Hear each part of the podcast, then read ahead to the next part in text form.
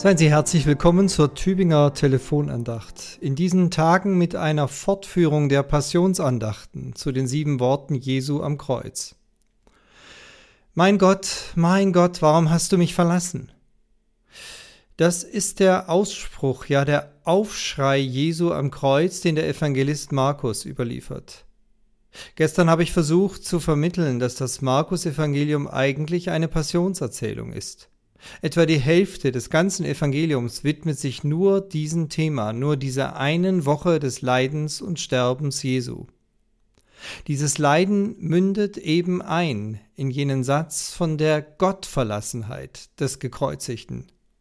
Was für ein verzweifelter Schrei in einen dunklen, ja vermeintlich leeren Himmel hinein war das.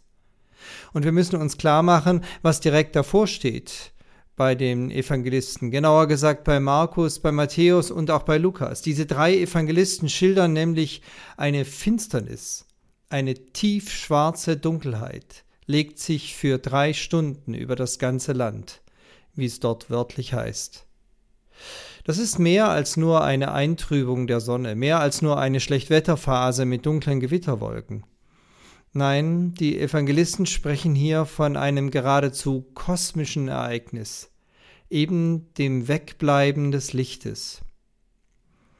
Und wir wissen alle, was Dunkelheit meint.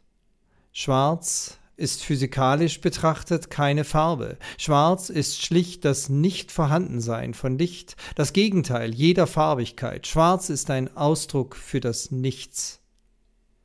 Und genau so ist es auch gemeint.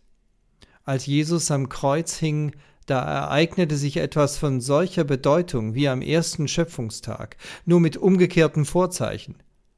Die Bibel beginnt mit der Aussage, es werde Licht. Mit dem Licht begann alles, die ganze Welt verdankt sich dem Licht. Und nun am Kreuz bricht die Finsternis herein. Es wurde der Welt schwarz vor Augen. Ja, ich würde sogar sagen, hier im Kreuzesgeschehen wird gewissermaßen die Reset-Taste gedrückt, wenn man das so technisch ausdrücken darf. Eine schon längst alt gewordene und totgeweihte Welt wird an diesem einen Ort und in dieser einen Person wieder auf den Nullpunkt zurückgesetzt.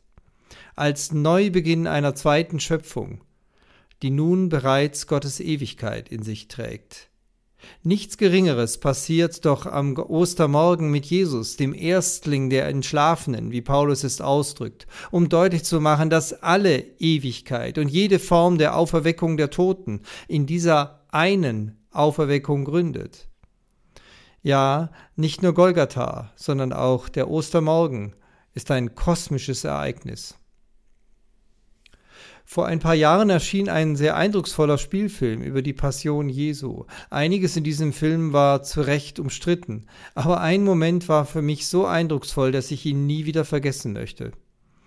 Denn der Regisseur jenes Films hatte die geniale Idee, wie er die Nacht des Kreuzes als kosmisches Ereignis darstellen konnte. Er zeigte in dem Film die Weltkugel aus weitem Abstand, senkrecht von oben her. Dunkel ist es auf dieser Erde, man sieht in dem Film die Kontinente nur schemenhaft. Und dann sieht man einem einzelnen Tropfen nach, der von ganz, ganz weit oben auf diese dunkle Erde fällt und schließlich genau dort an Golgatha auf den Boden auftrifft. Zunächst dachte ich, es handelt sich um einen Regentropfen, aber das wollte der Regisseur in dem Film sicher nicht ausdrücken. Nein, es ging um eine Träne Gottes, um die Trauer und den Schmerz Gottes, der mit einer solch dunklen Stunde des Sterbens Jesu doch verbunden ist. Und dafür steht in dem Film die Träne, und dafür steht in den Evangelien die dreistündige Dunkelheit. Und ich möchte Ihnen Mut machen, dass Sie daran denken, wenn Sie auch Phasen durchmachen, die von Finsternis und Trauer geprägt sind. Auch das gehört zum Geheimnis des Kreuzes Jesu und letztlich damit auch zum Geheimnis des Osterfestes. Der Neubeginn des Ostermorgens ist ein Neubeginn vom Nullpunkt aus. Das Osterlicht durchbricht die Nacht die kosmische Finsternis, die sich über eine todgeweihte Welt legte, weil sie von sich aus keine Chance auf Rettung hat. Aber in ihm ist die Rettung gekommen. Und deshalb haben wir Grund zur Hoffnung, zur Hoffnung auf das große Osterereignis unserer Neuschöpfung. Es grüßt Sie herzlich aus Gomeringen, Ihr Pfarrer Peter Rostan.